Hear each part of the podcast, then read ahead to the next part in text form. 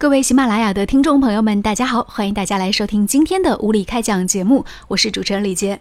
今天在节目当中，我们要点击到的一个关键词是《欢乐颂二》，我们要聊一聊剧中的五位女生的穿搭。其实从五位女生的穿搭来看，可以堪称是当今时代的一个新时代女性的穿搭典范。每个人的穿搭都非常符合人物自身的气质，可见剧中的造型师还有服装搭配师是立下了汗马功劳。包括有化妆师和这个，我觉得发型设计师都有汗马功劳。今天我们来聊一聊剧中人物的穿搭。那其实如果说你有仔细观察过剧中人物的穿搭，也会。跟我一样有一个相同的感觉，剧中出现的女主人公们，实际上感觉都真的不是那么的穷。最新最快的头条，我们为您带来独家解读，无理开讲，总有不一样的观点。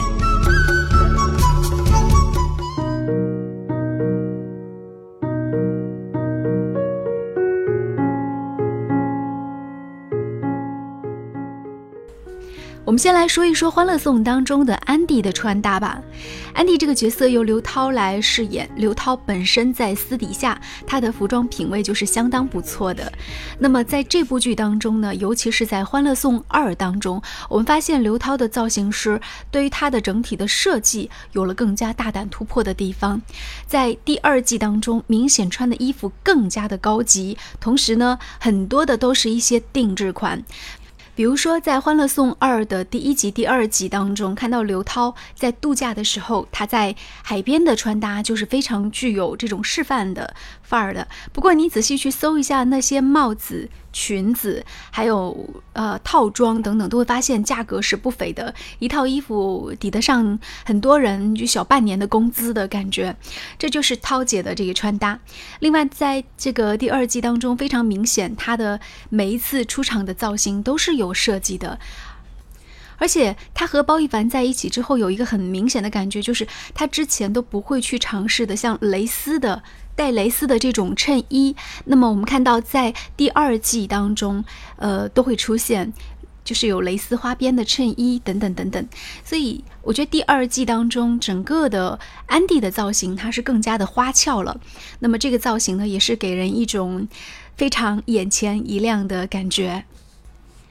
难怪我们的包总包子先生会迷的，就眼睛没有办法从我们的涛姐身上离开。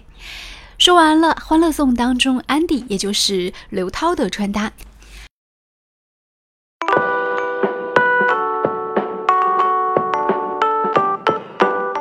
接下来要和大家说到的是关于剧中樊胜美的穿搭，也就是由蒋欣所饰演的樊胜美。相比较于第一季当中，呃的穿搭来说，那么我觉得在第二季当中，樊胜美的穿搭它也有一定的提高。呃，有一些让人印象很深刻的衣服，比如说有一些这种廓形的大衣，还有就是那种非常有气场的服装，剪裁非常合身的这样的大衣。因为它拍摄前面一个部分都是冬天的拍摄，所以看到很多大衣的造型，但凡它出来都能够特别的 hold 得住。呃，反倒是后面就是在夏天季节到来需要穿的比较少一些的时候，那她的身材的那个。微胖的这种身材的感觉就会出来，所以在剧中我们会发现樊胜美的整个造型，它会有一个不太平衡的感觉。就比如说，你发现樊胜美她这个有的时候穿的衣服会很非常的显胖，但有的时候同样是她来穿，但是呢，她的服装又会把它衬得非常的有气场。这个就是在呃第二季当中，我觉得整个的。服装造型它没有呈现一个完全的绝对水准，这是樊胜美的穿搭。那剧中对于樊胜美这个人物的设定呢，是每个月的月薪大概是一万块的这种上海的小白领。如果是按照每个月一万块这样的标准来看，那么她穿的有一些衣服好像跟人物的身份还是有一点不太搭。因为比如说，我记得她好像新公司入职第一天拎的那个包，就是一个价值我们在官网上搜到是一万二到一万三左右的一个包。另外，樊姐她所用的，呃，像她的面膜还有化妆品都是价值。比较高的，所以跟她的这个人物来说，我觉得现实生活当中如果有樊胜美这样的角色，嗯，可能会用不起那么好的包，然后也穿不起那么贵的一些这种剪裁特别合身的大衣吧。但是电视剧就是电视剧啊，它比较艺术化，所以它对人物的包装造型就是一个字美。至于说剧中人到底买不买得起，就不用去管那么多了。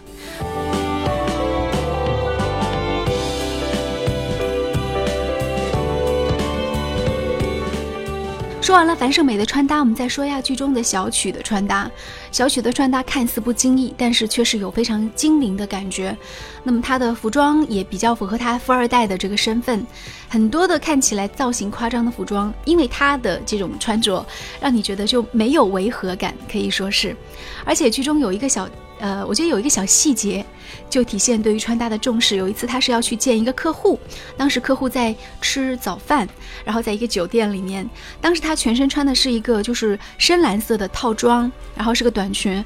他去的时候就会拿出一个这种小小的别针，然后胸花戴在身上，哎，一下子整个人的气质就提亮了。其实就是这样一个小动作，也给很多职场女性一个示范。有的时候你包包里放上这样的一些亮闪闪的物件，那么在你去拜见一些重要的客户的时候，这样的亮闪闪的小胸花，或者是小戒指啊等等，它会提亮和提高你整个人的气场。小曲并不是一个天生气场就那么强的人，所以有时候他也会故作声势一下。但是在生意场合当中，谁说故作声势不对呢？小曲在剧中，呃，有很多套这个 GUCCI 的定制款等等，我觉得这个也是应该的，因为他在剧中的人物人设本来就是一个富二代。说完了小曲，接下来我们说一下剧中的另外两个女生，一个是关关，一个是邱莹莹的穿搭。呃，关关的穿搭基本上我。感觉都是一些欧美的这种简洁款，然后是一些欧美大牌，然后落地到中国之后，在上海卖的很火的一些职场的品牌，非常适合年轻人的这种穿搭。然后呢，也是很具有这种呃学生气质，同时又具有职场新人的这种感觉。但是你要是以为说像这样的像关关的穿搭当中，你要以为这种欧美的简约风的这种服装它是不贵的，那其实呃也是小看他们了，因为。我我稍微搜了一下他所穿的那几个牌子的服装，即便是在这个官网当中，还有淘宝的报价，一般也是在千元左右，呃，一件衬衣或者是一个背带裤等等，所以我觉得价格相对来说也没有说那么便宜吧。这是关关的穿搭，我们再说一下邱莹莹，杨紫演的小蚯蚓的穿搭，在第二季当中其实有了比较明显的一个提升，嗯，可能跟人物的设定它也是有一定的关系，就是说她现在在这个。呃，咖啡馆的工作越做越好，所以呢，就有更多钱去可以投资经营自己。所以第二季当中的穿搭，嗯，会发现她的整个的造型、发型都会更加洋气。比如穿一个背带裤，然后里面是一件普通的这种就是 T 恤的时候，她也会戴一个这种小围巾，提升整体人物的造型感。我们在剧中发现了很多这样的造型，所以我觉得邱莹莹的穿搭在第二季当中的表现。会感觉还不错，没有违和感，非常贴合人物的命运。那总体来说，说到《欢乐颂》第二季当中 人物的穿搭，嗯，那做一个总结吧。Andy 刘涛所饰演的 Andy 所饰演的穿搭，就是他每一次出场，无论是在什么样的场合里，都可以用四个字来形容：恰如其分，而且呢是完全不顾价格。恰如其分，不顾价格。从某种意义上来说，也是显示了他的身份，就是他有这么多时间可以考虑自己的造型啊。但是我们觉得这个剧还是有一点违和的地方。如果说刘涛他是饰演的安迪是一个这样的白领，然后有这样的工作狂的话，那他有那么多时间去研究自己每天穿什么，然后每天什么样的造型，什么样的发型，这个还是觉得跟人物本身还是有一点奇怪的哦。呃，电视剧嘛，就是为了美。现实生活当中，如果是真的有这样高智商的一个美女的话，然后我觉得她应该没有那么去重视她的这种每一次出场的造型吧，因为她自己说，嗯，根据第一季的她身世的交代，他应该走的是性冷淡风，但是明显他自己在穿搭当中好像又不是那种感觉。尤其在海边度假的时候，有一些服装的造型还是非常性感的。以他的那个身份和他第一季当中所塑造的那种前尘往事来推断他的这种人物命运和风格的话，他其实不会花那么多的心思，呃，花在每天该穿什么上面。服装换的太频繁了一些，这是关于 Andy 樊胜美，就是属于基本符合一个美女的穿搭，她的整个的造型每一次出场都是相当的霸气的。嗯，像这样的女人就会让你有一这样的一种错觉和印象，她怎么能够不嫁入豪门呢？嗯，曲妖精就是古灵精怪啦。至于说关关和小蚯蚓，我觉得整个的造型用一个词来形容，那就是。也非常的贴合身份。好，以上就是今天的无力开讲节目，这里是喜马拉雅电台。那么在节目当中呢，我们跟大家今天分享的是《欢乐颂》当中人物的穿搭。相信随着《欢乐颂二》的火爆播出，它剧中的这些穿搭相应也会形成风潮，同时剧中的很多款服装也会像第一季一样卖得很火。今天节目就到这里，再见。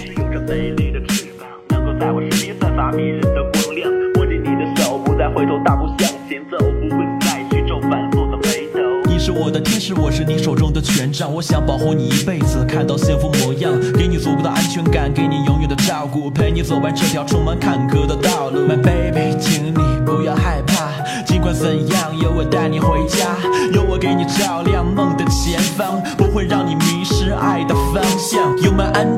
准，这是我的幸福，不让你难过害怕，这是我的义务。Happy Mice 会慢慢的到来，让我们一起去守护这最真诚的爱。想借你的翅膀，抓住云端的彩虹，你散发着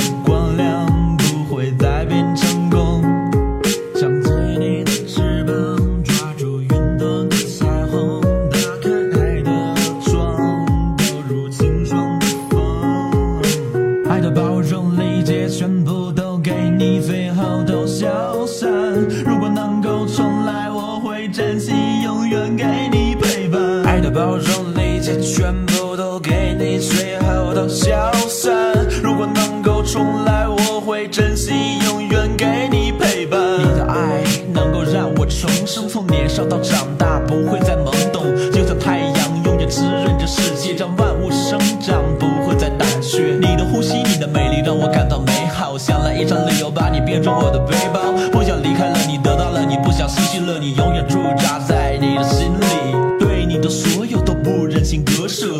这雨打永远不会后撤你是我的天使也是我的童话能够让我幸福心里也逐渐萌芽这种感觉不断的升温把你最可爱的笑脸在我心里温存。不管怎么样我都不会再放弃。风雨坎坷赛都做出最顽固的抗议。想借你的翅